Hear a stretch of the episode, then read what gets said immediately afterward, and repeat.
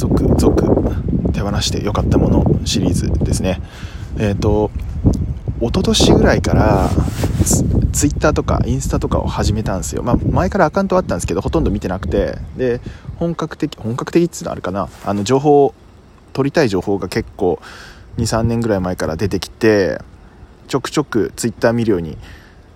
なったんですよね。でそれで割とその中でコミュニティとかもできて割と SNS 時間が増えちゃってたんですよね気づかないうちに、まあ、これなんかみんな一回通った道なのかもしれないですけど、まあ、今更ながらそれを結構痛感してあちょっと時間取りすぎだなと思って1個5分って最近決めて過ごしてたんですけどこれが全然いけるようになったんですよね。最初はなんか延長とかしてたんですけど今はもう5分で全然いけるようになったんでだいぶなんか時間が返ってきた。感覚があります。ちょっとこれ結構おすすめなんで皆さんも是非やってみてください。